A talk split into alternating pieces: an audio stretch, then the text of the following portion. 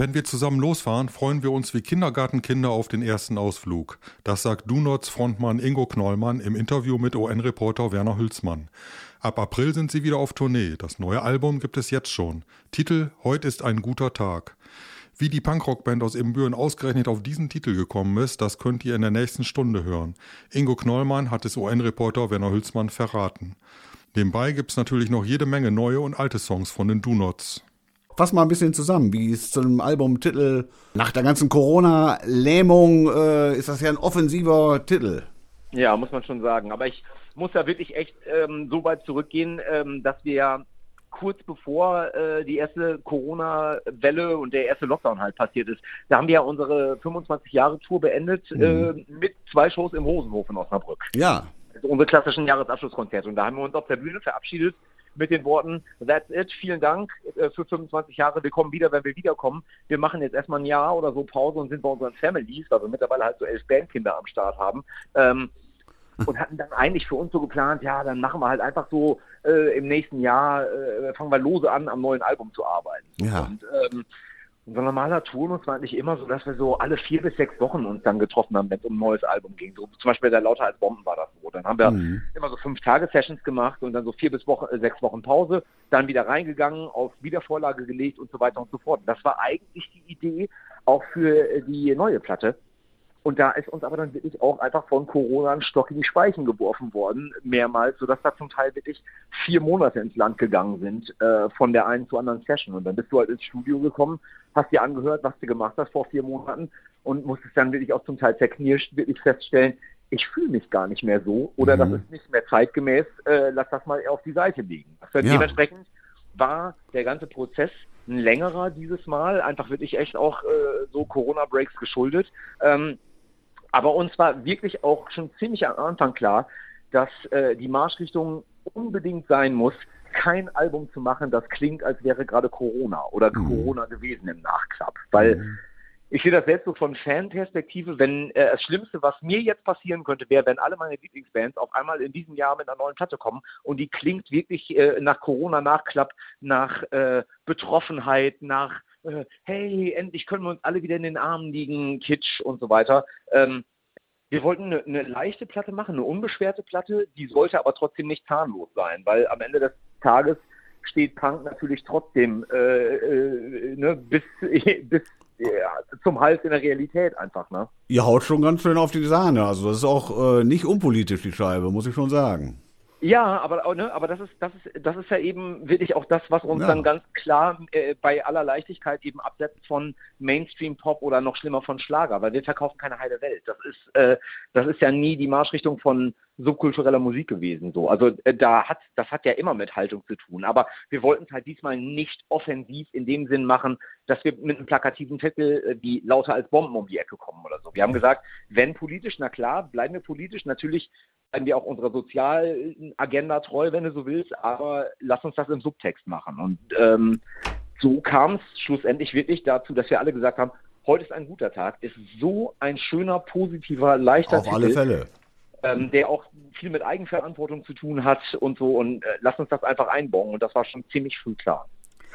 Und das geht ja auch los so mit, mit Kinderstimmen, ne? fast mit so einem Kinderchor. Äh, die, äh, sozusagen die Kinder, also eure, was hast du gesagt, elf Kinder habt ihr inzwischen am Start? Ja, ganz genau. Ja, Herzlichen Glückwunsch. Sind, ja. ja. Vielen Dank. Und eine davon ist wirklich die Stimme ganz am Anfang, das ist Guidos Tochter Emmy. Ja. Ähm, die besingt ja ja so ganz äh, naiv und leicht den Weltuntergang. Es ist auch nichts, was die aufgetragen hat. Das ist ein altes Handyvideo, was Guido wieder rausgekramt hat, wo die das einfach bei einer Fahrradtour angefangen hat zu singen von sich aus.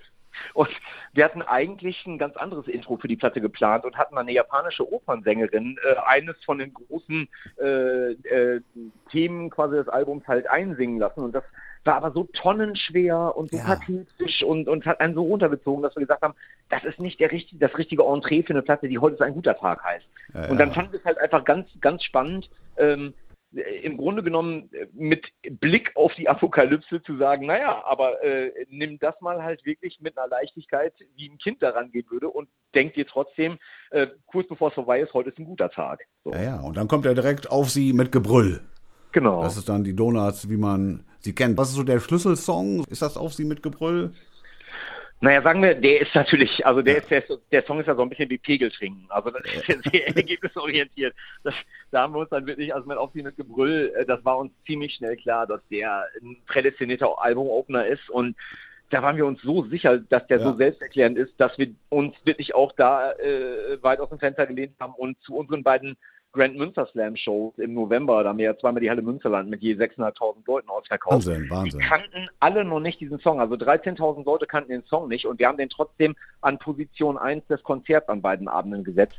Ähm, weil uns sicher, weil wir uns sicher waren, das würde funktionieren und die Rechnung ist auch komplett aufgegangen. Also von daher, der ist natürlich eine totale Initialzündung für das Album gewesen. Mhm. Aber überhaupt, ich, ich würde da gar keinen Song rausstellen wollen. Ich muss wirklich sagen, äh, dass ich ganz glücklich darüber bin, dass wir eine unendliche Bandbreite auf diesem Album haben. Das Ganze wirklich wie ein Mixtape klingt, aber von einer, einzelnen, äh, einer einzigen Band. Das ist nicht zerfahren am Ende des Tages. Und das ist, glaube ich, so die glücklichste Fügung, die du haben kannst. Mhm.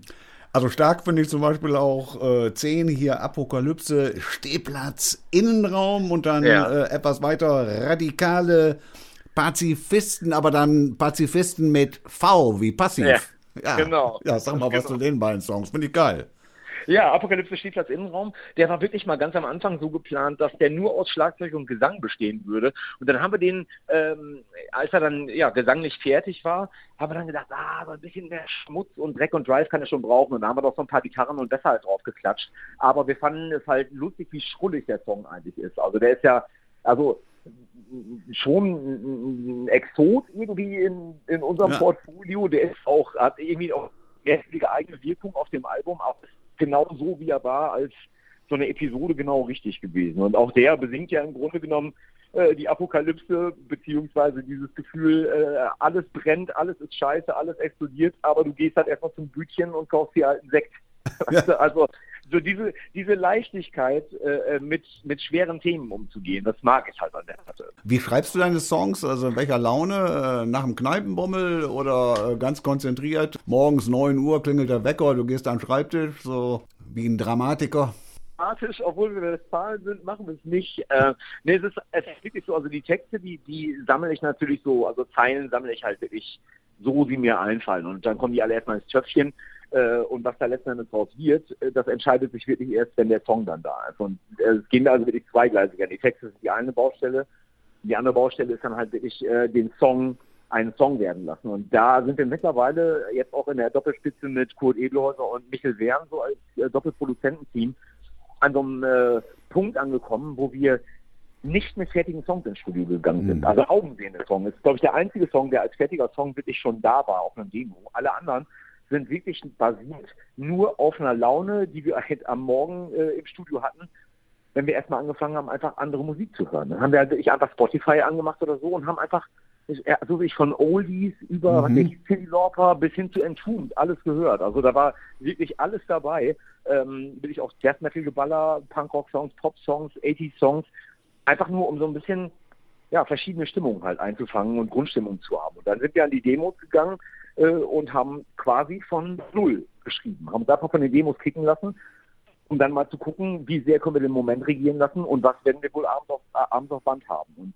so ist, glaube ich, echt auch so dieser Live-Charakter von der Platte entstanden. Und ihr als Team, du hast letztes Mal beim letzten Interview gesagt, wir sind ein Fünfer ohne Steuermann. Also du machst ja. zwar die Interviews, das hat sich so ergeben, bist halt der Frontmann, ja. aber Guido ist ja dein Bruder.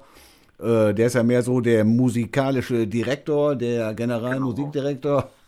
Genau. Ne? Und der Rest, sag mal kurz was zur Arbeitsteilung und zur Bandchemie.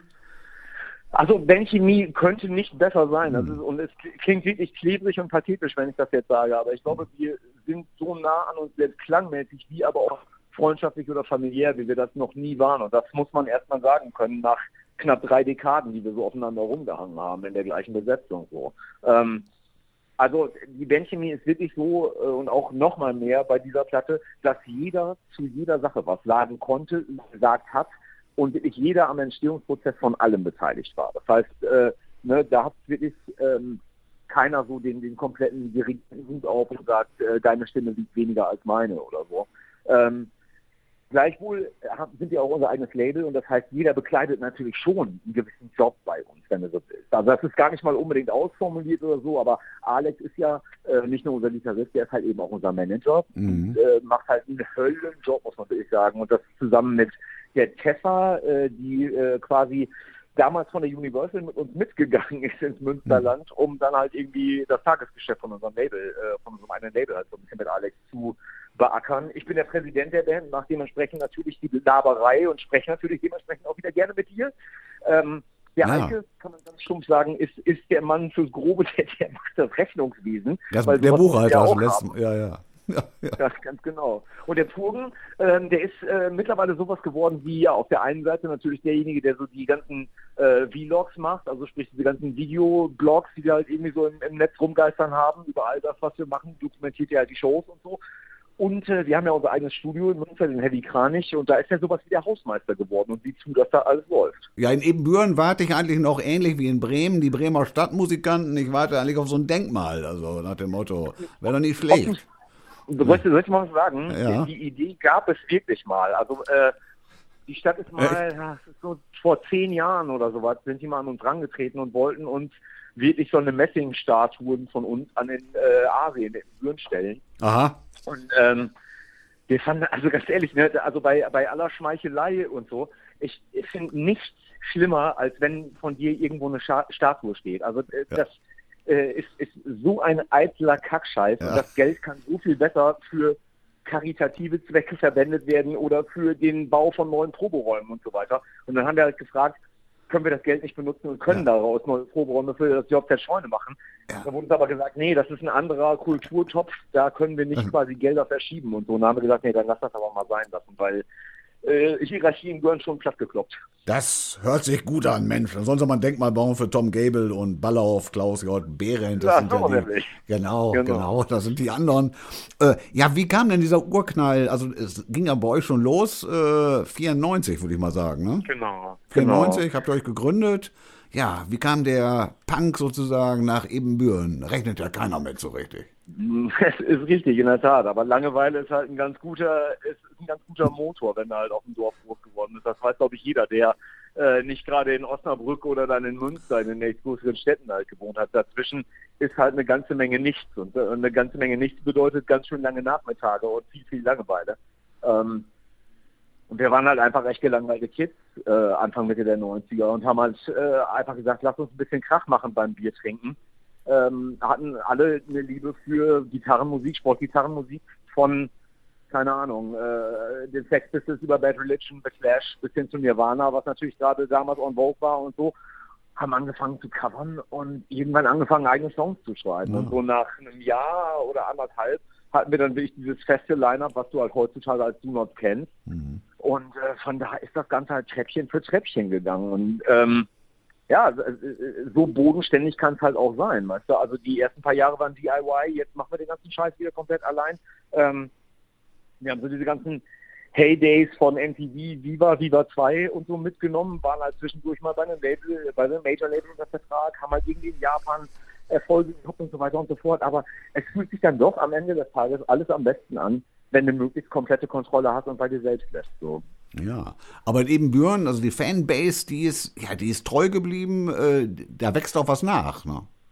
Ja, absolut. Also, und das ist, das ist das wirklich eigentlich so das Tollste, wenn ich so auf diese 30 Jahre oder fast 30, die jetzt nächstes Jahr dann sind, so zurückblicke, ist, wir laufen ja nicht unserem Schatten hinterher, weißt du? Also die meisten Bands haben ja so, haben ja so sagen wir, mit Platte zwei, mit Album zwei oder drei so ihren, ihren Gipfel erreicht und ab da äh, geht das Ganze so langsam in so einen Sinkflug über. Und bei uns war das halt nie so. Und äh, dass wir beim zwölften Album wirklich die größten Shows spielen, ist toll. Und dann guckst du dir dein Publikum an und dann ist das aber nicht so wie bei Jethro Tull oder sowas, wo nur alte Leute im Publikum stehen. Unser Publikum wird halt einfach mehr, aber mehr von allen Altersstufen. Und das ja. ist ein ganz tolles Gefühl, weil äh, ich möchte eigentlich gar nicht zum alten Eisen im klassischen Sinn gehören, dass, ja. äh, weißt du, dass, dass nur noch die ja, Oldschooler kommen und keine Kids nachwachsen und so. Weil wenn ich zurückblicke auf meine Sozialisation, auf meine Punk-Sozialisation und so, wenn es wirklich so äh, Türöffner-Bands wie die Toten Hosen, äh, die Ärzte oder Bad Religion oder so nicht gegeben hätte in meinem Leben, ich wäre was ganz anderes geworden. Und wenn wir das heutzutage für andere äh, Kids sein dürfen, dann ist das irre. Habt ihr nie einen, äh, einen, kleinen Knick verspürt? Ging das immer? Also es ist ja jetzt nochmal richtig steil gegangen. Also es hätte ja auch ja. voll in die Uhr gehen können, als ihr gesagt habt, komm, jetzt machen wir Texte auf Deutsch.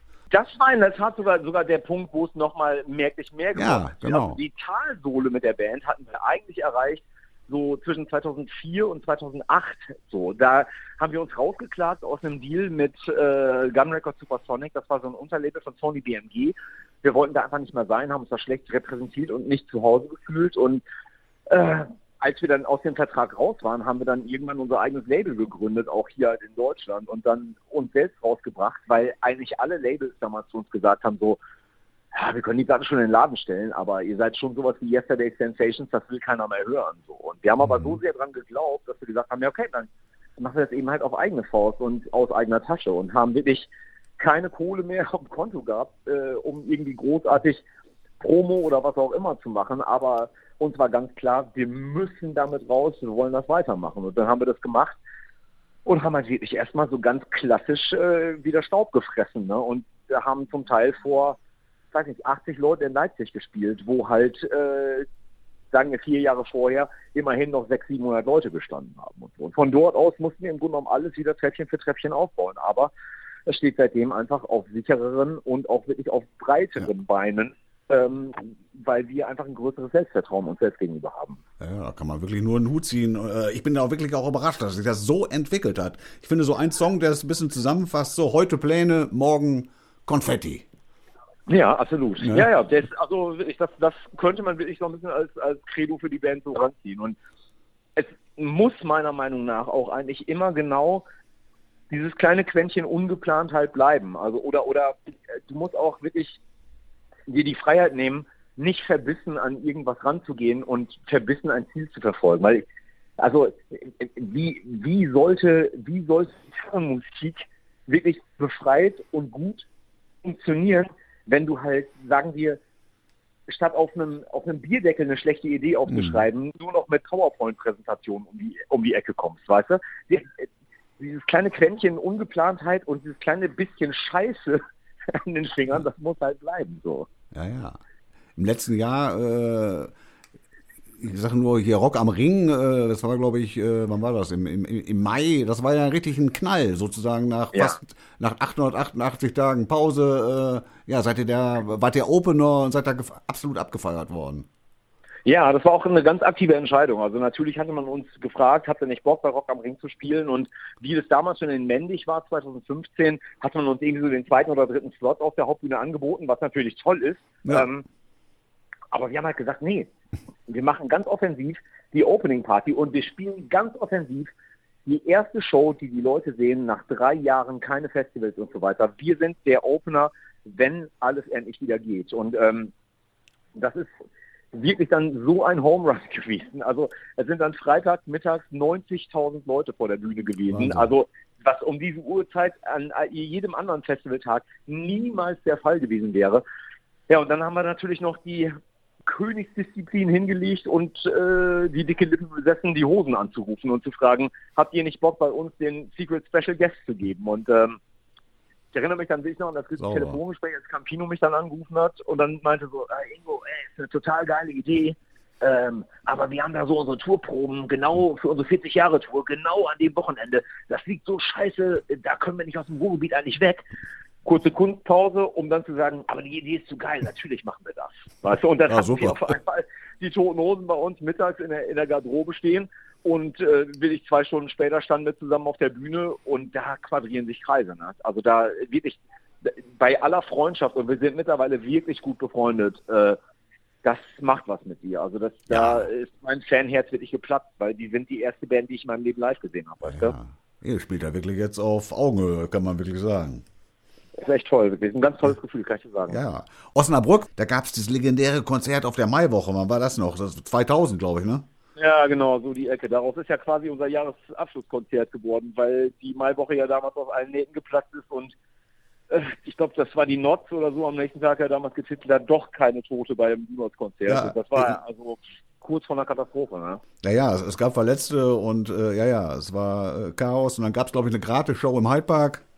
Genau, und daraus, äh, ne, genau, und da haben wir gesagt, ey, trag euch eine Liste ein, äh, first come, first serve, wer vorbeikommen möchte, ist herzlich eingeladen und dann spielen wir für euch im Hyde Park eine Show. Und daraus ist jetzt mittlerweile eine Tradition geworden, die wir dieses Jahr eigentlich auch nach Corona wieder haben aufleben lassen können. Und äh, es ist dann doch verrückt, wie gut solche Traditionen funktionieren. Diese beiden Shows, die ja, waren dann halt wunderbar, innerhalb ja. von 50 Minuten ausverkauft oder ja. so, weißt du? Wird es das wieder geben, auch 2023? Rosenhof, ja. Inventur, Schauen wir mal. Also ich, ja. ich gehe mit, ich, also ich ja. mu muss schon sagen, also es, wär, es, wäre schon blöd, wenn wir das nicht machen würden. Also ja. Traditionen gehören ja gepflegt, weißt du? Du fühlst dich ja in Köln wohl, ne? Du, lebst mit äh, Frau und Kind in oder zwei, zwei, zwei genau, Kinder? Zwei Kinder, ja. zwei Kinder sind es mittlerweile, genau. Aber in Köln, genau, wir spielen wie gesagt heute im Popsub hier. Das ist wirklich um die Ecke von da, wo Eiko und ich halt irgendwie wohnen. Das heißt, wir können heute auch im Grunde genommen nach Hause krabbeln, was ganz, ganz, ganz schön ist. Ja. Und ja, Köln ist, ist wirklich eine sehr lebenswerte Stadt, muss ich sagen. Aber natürlich ist unser Wirkungskreis oder, oder da, wo alles losgeht, äh, da, wo alles zusammenkommt, ist wirklich Münster. Ne? Münster. Mit unserem eigenen Studio, mit unserem Büro und mit unserem Proberaum, mit dem Merchandise-Lager. Von dort aus gehen die Touren los und so weiter. Genau. Aber dein Bruder wohnt doch in Ibbenbüren, ne? Der ist wieder nach Ibbenbüren gezogen, genau. Der, dem gefällt der Asi halt einfach zu gut. Der ja. äh, braucht immer Wasser, wo er drauf guckt. Ja. vom letzten Album, das damit beenden wir vielleicht dann äh, diese, dieses nette Gespräch. Eine letzte ja. Runde ist ja auch so ein, äh, so ein Song, den man immer wieder, das ist so ein bisschen sozusagen die harte Version von Gute Nacht, Freunde. Schön umschrieben. Aber äh, hat sich jedenfalls auch etabliert in den Konzerten, glaube ich, ne? So ein bisschen als Rauschmeister. Ja, ja, ja. Aber das ist, also das sind ja immer so diese glücklichen Fügungen. Du kannst ja natürlich, also im Studio äh, äh, schreibst du Songs nach bestem Gewissen, äh, Wissen und Gewissen, aber natürlich nicht unbedingt nach einer Formel, äh, wo du sagst, okay, wir schreiben jetzt ja. einen Gassenhauer, der für immer ein Smasher auf Konzerten wird oder sowas. Das passiert dir dann ja eigentlich eher so, äh, wenn die Signale, die du da sendest, auch die sind, die die Leute empfangen. Und bei letzte, letzte Runde ja. ist das halt einfach der Fall gewesen. Das hat sich ganz gut irgendwie transferiert. Aber sind wir ganz ehrlich, über Saufen lässt sich halt auch extrem gut singen. Ne? Das ist leider so. Äh, Stop the Clocks natürlich, äh, das ist nach, nach, wie vor natürlich äh, hohe Einschaltquoten, ne? Ja, ja, ja, auf jeden Fall. Ja, der, ich meine, der Song ist, ist ja wirklich, äh, und da muss man, muss man wirklich äh, auch ganz uneitel sein, hätte den Song, wäre der uns nicht passiert, ich glaube, es würde uns heute in dieser Form nicht mehr geben, weil mhm. der Song ist wirklich derjenige, der uns 2008 aus eben jener Talsohle rausgefördert hat, weil auf einmal wirklich wieder das Radio und auch die Musikfernsehsender und so äh, uns auf dem Zettel hatten und gesagt haben, fuck, das ist ein guter Song, den spielen wir und dann haben wir wirklich von jetzt auf gleich mit unserem kleinen Indie-Label Solitary Man Records äh, ja. auf höheren Rotationsstufen als die meisten Major Acts und das muss man auch erstmal hinbekommen. So. Hey, Ralph, an wen hast du da denn gedacht? An mich? Nein.